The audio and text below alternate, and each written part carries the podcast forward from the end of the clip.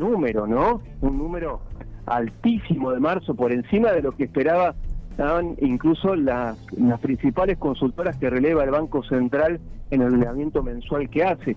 Eh, los privados esperaban una inflación de 7 en marzo, el gobierno esperaba una inflación de 6, pero fue de 7,7% el incremento de los precios en el tercer mes del año. Marzo, eh, chicos, chicas, siempre es un mes muy complicado porque tiene una fuerte estacionalidad. Ahora, 7,7% de incremento en los precios, ¿no se daba, saben desde cuándo?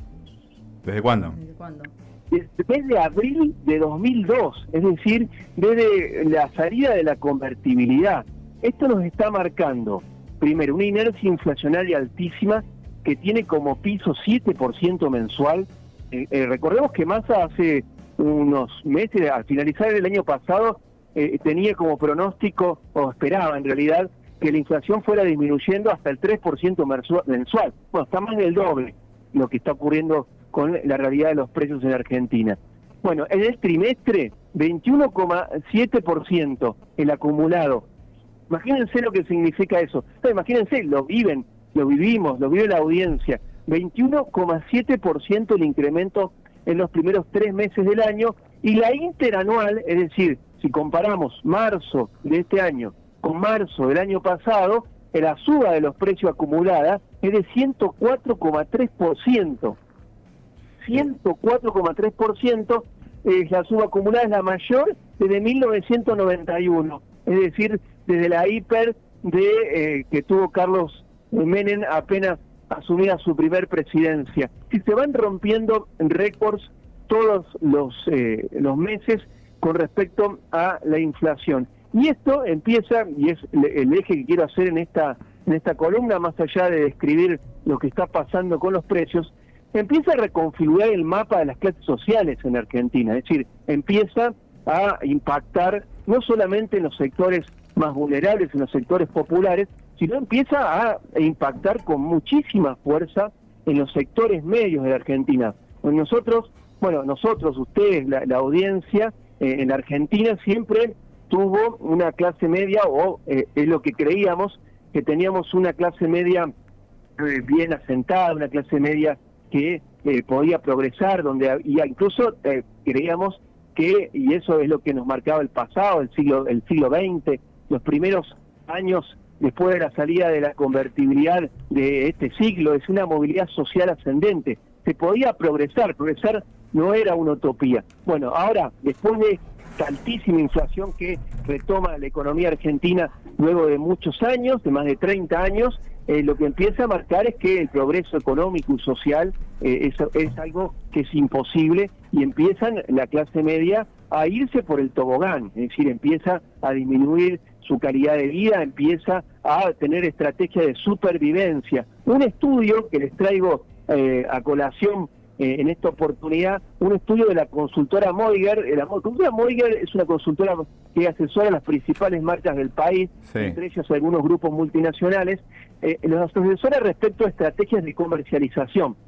¿Y por qué traigo este estudio? Porque empieza a marcar estas esta, mm, diferencias sociales que empieza a ver en Argentina con respecto a la inflación y la pérdida del estatus de la clase media empieza a marcar eh, una preocupación para las empresas y a modificar sus estrategias de comercialización. Es decir, ya no se pueden pensar en estrategias de comercialización para las masas, sino que hay que empezar a sectorizar. ¿Por qué? Porque Moiger dice que hay tres Argentinas en realidad, no una sola. Mm. Que hay una Argentina de clase alta, que a la inflación no la, sortea sin problema, es decir, aquella eh, Argentina que no tiene ingreso fijo, sino que están vinculados sus ingresos al capital y que son los que tienen la posibilidad de aumentar los precios, en definitiva, para cubrirse de la inflación o tener otras estrategias fundamentalmente de dolarización de sus ingresos. Esa representa el 5% de la población en Argentina, según la consultora de Fernando Moiger, y que tiene ingresos en promedio, ingresos netos en promedio de 1.500.000 pesos por mes. Solamente el 5% de la población. Después tenemos la Argentina de clase media, que es el 45%, es decir, según esta consultora ya es menos de la mitad la Argentina de clase media, que tiene ingresos que van desde los 500 mil pesos en promedio netos a los 258 eh, mil pesos de ingreso promedio neto. Es decir, acá nos marca dos sectores de la clase media. La clase media alta, la de ingresos de 500 mil pesos por mes, y la clase media baja, de ingresos de 258 mil pesos por mes. No los quiero amargar un sábado a ustedes, a la audiencia, quienes estén escuchando. No, no, pero, pero lo estás haciendo, te, digo que lo estás haciendo. Eh, yo te quería... Eh, sin que mi intención. Sí, antes, antes de, que continúe con tu análisis, yo te quería hacer una, una pregunta, un poco también para para poder eh, este, ver cómo esto en la vida cotidiana. Yo mientras te escuchaba hablar, eh, se me ocurría que la clase media, lo que podríamos decir la clase media de manera muy general, tiene sus consumos particulares, ¿no? Esto de, digo, se me ocurre, salir al cine, salir a comer, eh, Netflix, qué sé yo, eh, los celulares, como cierto, eh, y creo que, y, son consumos que culturalmente la posicionan, si se quiere, en, en esa clase media. Y creo que esta inflación decididamente atenta contra esos consumos.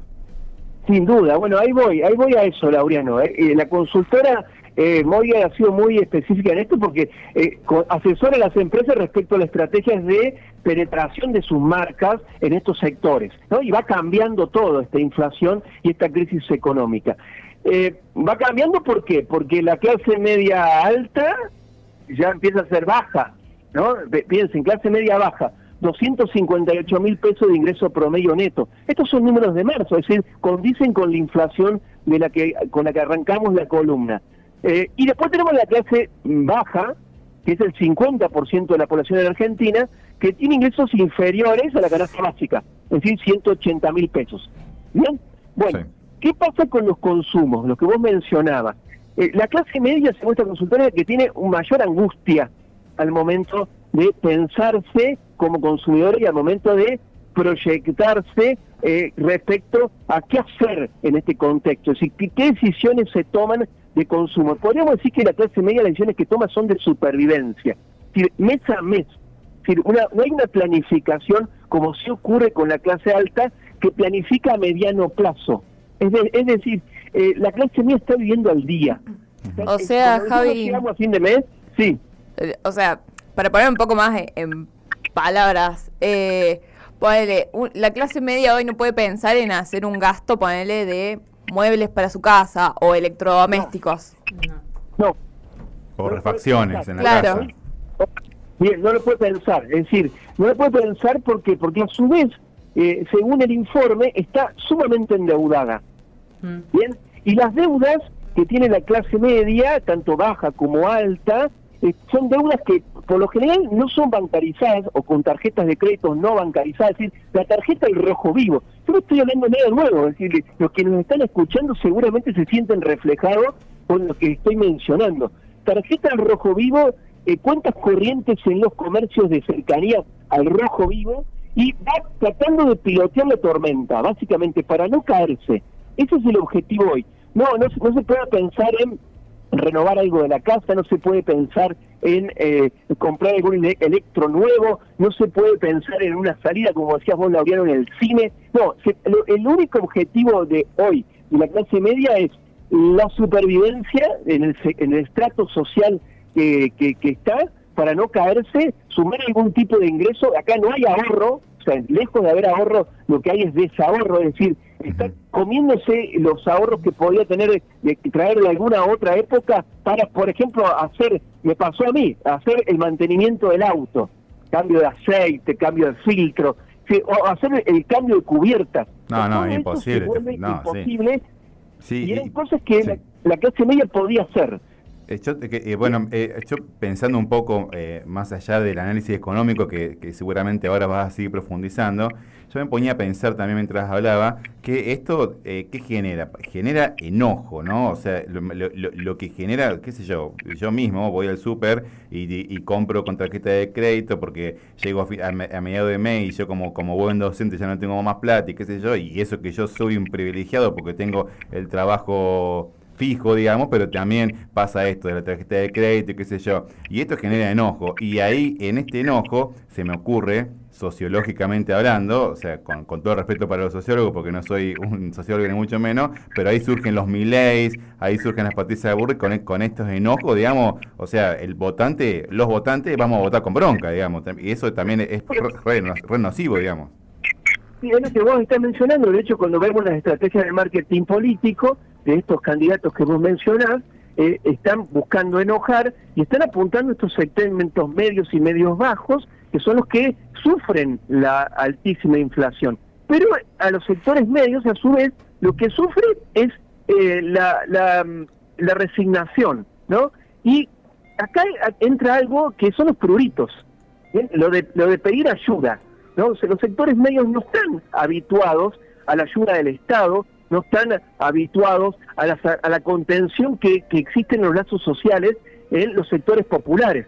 Entonces acá no sabe la clase media cómo hacer. Entonces recurre al crédito no bancario, recurre por ahí al crédito de familiares, o sea, no saben cómo hacer y, empieza el estrés que, sufren eh, los sectores medios ante esta situación de crisis económica, la resignación, el estrés y luego el enojo, que está muy marcado como como bien vos decís, sí, porque mientras un sector, los sectores altos, los de mayor ingreso, están, por ejemplo, pensando en otro tipo de, consumos, o el, a los sectores de ingresos altos lo que hacen es viajan menos.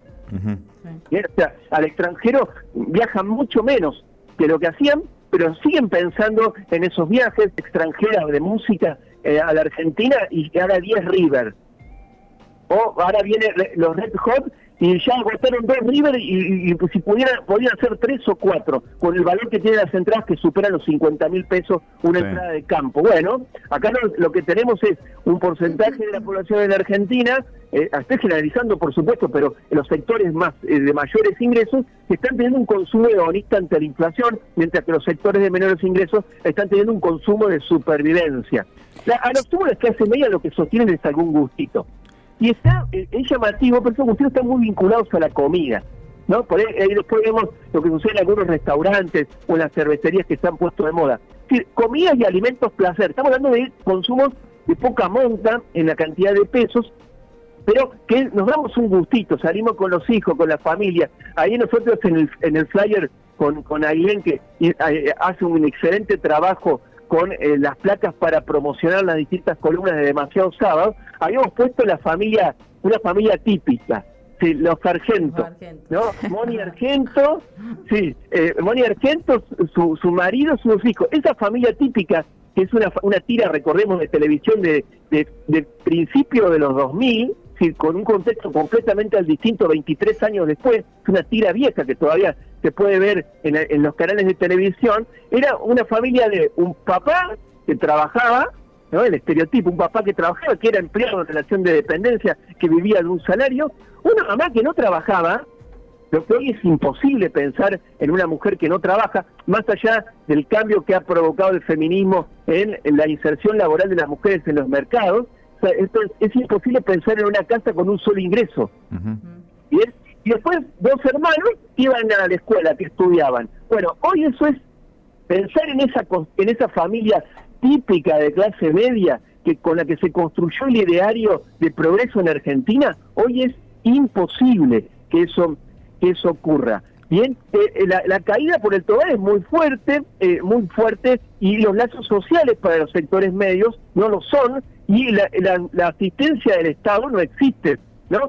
incluso es la más castigada, yo creo, hoy con cómo se van dando los, los números de la inflación, más allá de que alimentos y bebidas, el rubro es el que más impacta en la canasta básica, lo que empieza a impactar en la clase media es, por ejemplo, educación que fue el rubro que más aumentó en marzo y que hizo subir el promedio hasta llegar al 7,7% de aumento de los precios. ¿Saben cuánto aumentó a educación?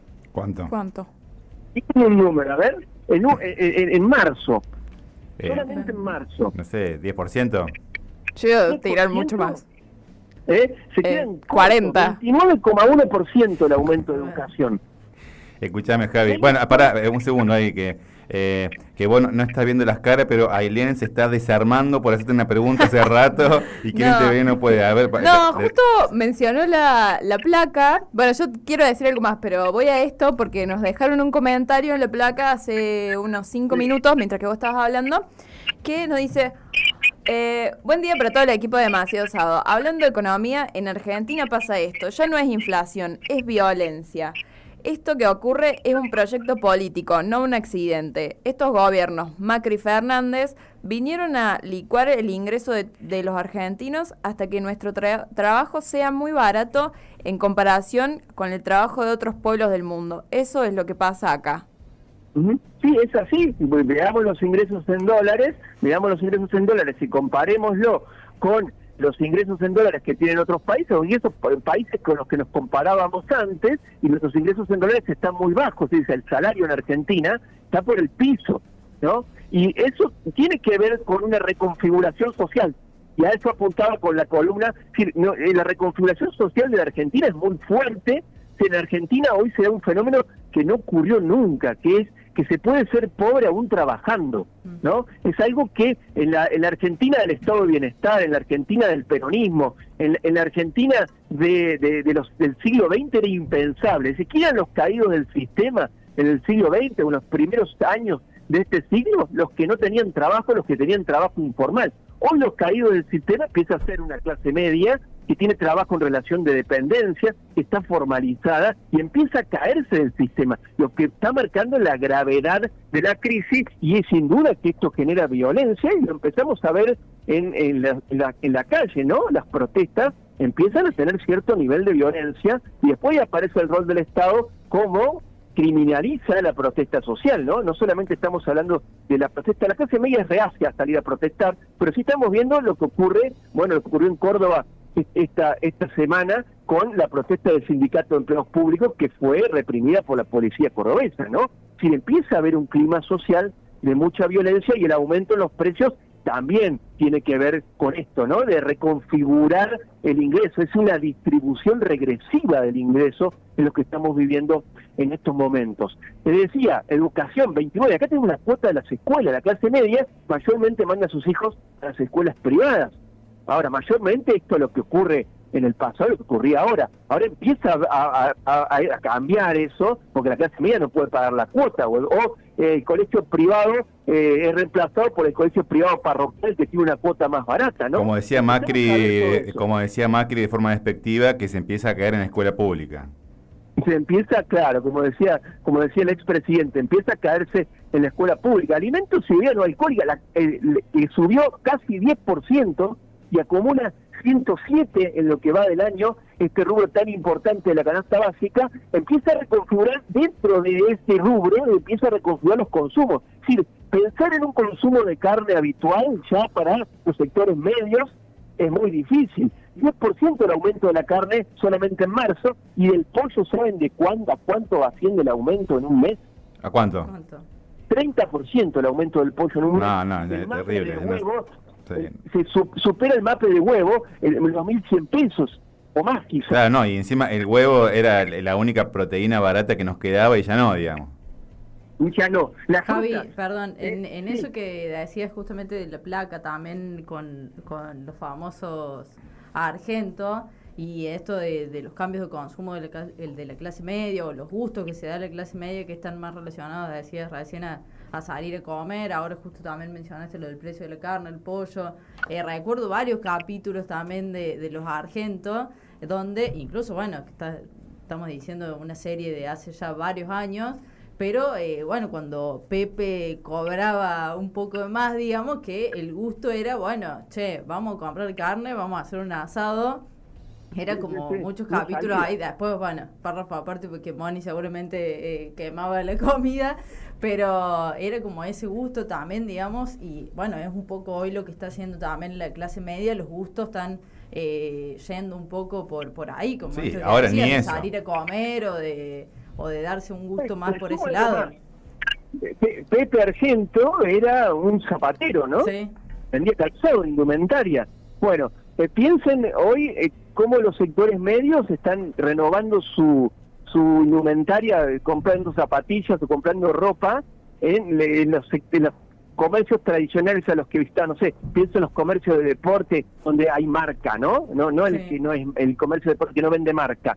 No, piensen en eso, eso es imposible hoy, es muy difícil y eh, se recurre a la financiación a la tarjeta de crédito. Pero ya está el rojo vivo, los distintos informes de los centros comerciales del país, incluso eh, el, centro comercial de Río Cuarto, marcan eso, es decir, el nivel de endeudamiento es muy alto, lo que mm. imposibilita financiar los consumos. La indumentaria aumentó en marzo 9,4%, casi 10% el aumento en la indumentaria, es decir, la ropa, en el calzado, y en lo que va del año acumula 119% de aumento.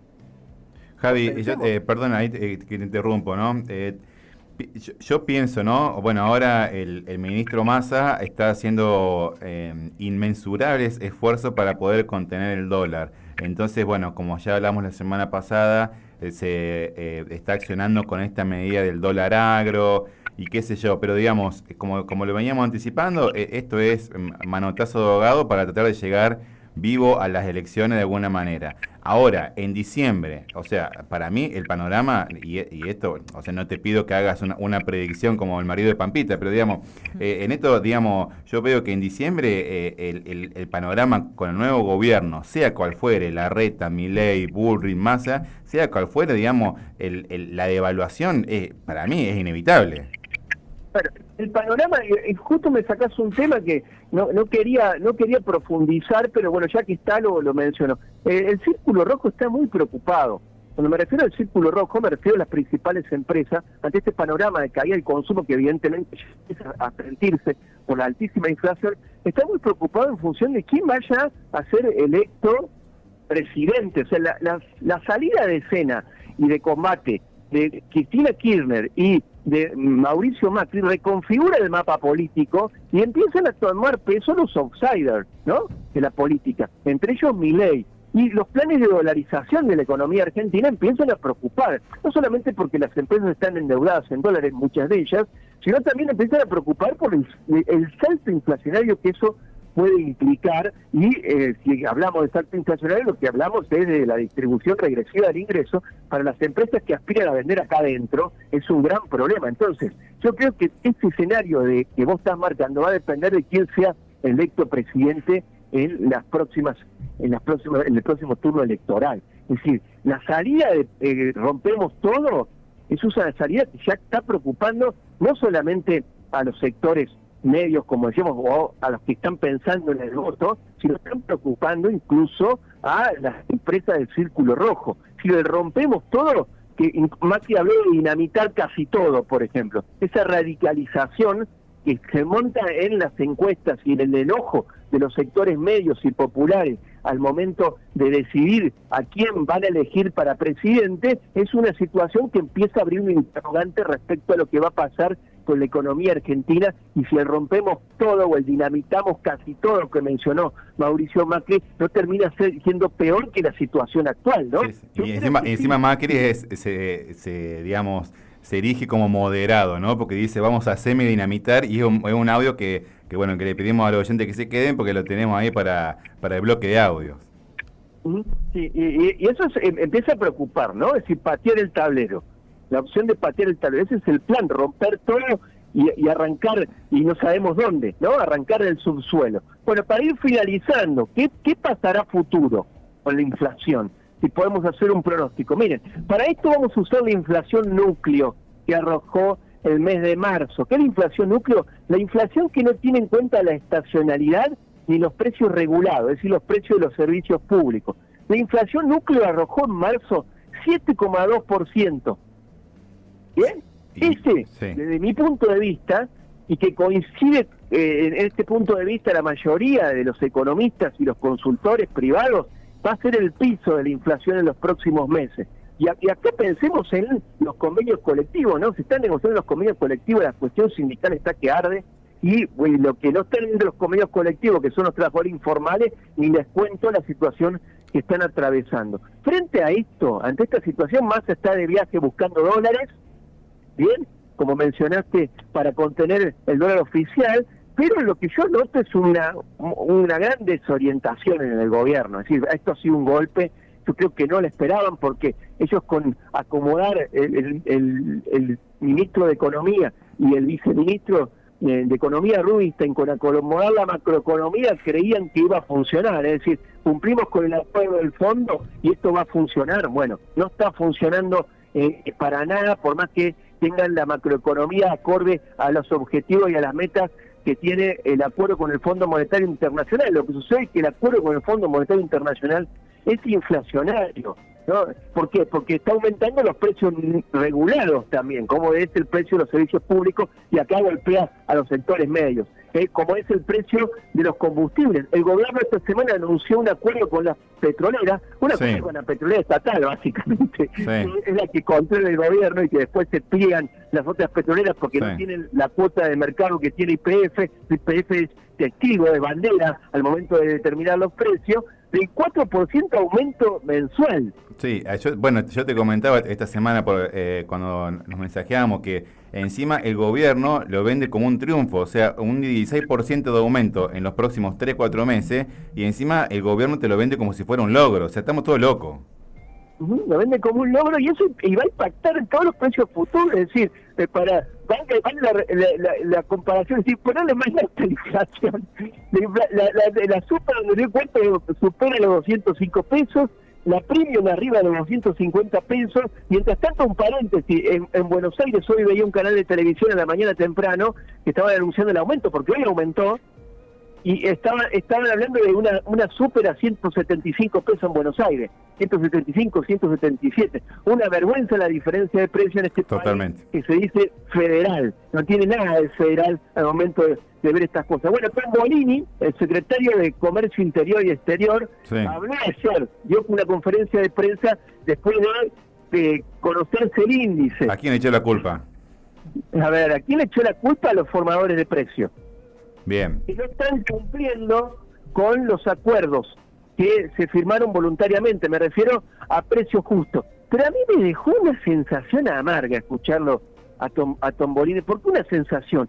Porque completamente desorientado está el secretario de Comercio y una resignación. Y estoy diciendo, estamos haciendo todo lo posible, pero hay cosas que no podemos controlar. ¿Qué cosas no puede controlar Tombolini? Le echó la culpa a la sequía, le echó la culpa a la ola de calor y le echó la culpa a la gripe aviar del aumento en el precio de los alimentos y eso que y eso hizo, según él, empujar para, la inflación. Ahora, ¿qué pasa con educación? ¿Qué pasa con combustibles que lo maneja el gobierno? ¿No? No, sí, eh, eh, y, Ceruti, la, la, vocera del gobierno, echándole la culpa a la guerra, cuando Ucrania, que es el país de la guerra, tiene una inflación mucho menor, o sea, no se entiende tampoco ese criterio y que se empieza a, desinflar los precios en el mundo. Es decir, la inflación empieza a bajar en el resto del mundo, bajó en Estados Unidos. Lo va haciendo paulatinamente y acá todo lo contrario, acá pega hacia arriba con, una inercia que es muy preocupante. Bueno, Tombolín le echó la culpa para ir cerrando la columna de la economía despierta, le echó la culpa a los formadores de precios, dice que en realidad están siendo parte del problema. ¡Qué novedad! Pero acá lo que está fracasando más allá de los formadores de precios, porque dice Tombolini, una cosa son los precios que respetan en las grandes superficies, y después lo que pasa en los comercios de proximidad. Si nos está escuchando algún, algún despensero, un almacenero, el, el, el, dueño de un kiosco en Río Puerto, se da cuenta que esto de los precios justos es puro verso. Claro. No, sí, nos está escuchando un almacenero, ya agarró la radio y la reventó contra la pared. no va a venir a buscar acá. Los, precios justos, ¿qué dice Tomolini? Que hay, hay diferencia del 23, del 33, del 40, del 50% entre el precio de un supermercado y el precio de un almacén. ¿Qué novedad que el precio justo es un verso? O sea, a mí lo que me dejó mucha preocupación lo de Tomolini, que descubre que el precio justo es, es pura sanata y que quizá en los grandes superficies, en la ciudad autónoma de Buenos Aires, en el AMBA, algo se ve. Ahora, ¿qué pasa en Río Cuarto? ¿Qué pasa en un pueblo del interior de la provincia? Es verso, es verso como eh, hoy eh, está funcionando los precios justos. Y para cerrar, ¿por qué digo impotente y desorientado? Para cerrar, eh, ¿qué pasa con el dólar agro? ¿Qué pasa con el dólar agro? Porque esta inflación de marzo no tiene no tiene metido adentro el dólar agro. Mm. ¿Por qué? Porque el gobierno electo anda rascando la olla para conseguir algún dólar, lanzó esta semana que está, esta semana que pasó, el dólar agro es un dólar a 300 pesos, pero como está tan necesitado de dólares, fue mucho más amplio este dólar. Por eso no es dólar soja, es, sino es dólar agro. Si no solamente incluye a la soja, sino incluye a los productos exportables de las economías regionales, frutas, verduras, bien, maní, es decir, es enorme la cantidad de productos que entran con el dólar a 300 que va a verse reflejado en las góndolas del supermercado, va a verse reflejado en la verdulería, va a verse reflejado el fuego. ¿eh? Aumento de combustible y dólar agro va a impactar en los precios, la inflación es muy difícil que baje del 7% mensual y para cerrar decimos, pobre clase media, ¿no? Pobre clase media en esta situación, eh, como dejamos reflejado en esa, esa placa tan tan brillante que hizo a Baudino, pobre clase media, porque en esta situación eh, se baja por el tobogán y la, marginación social y eh, la angustia y el estrés eh, empieza a ser preocupante de cara a lo que mm, depende el futuro de la Argentina, las próximas elecciones presidenciales.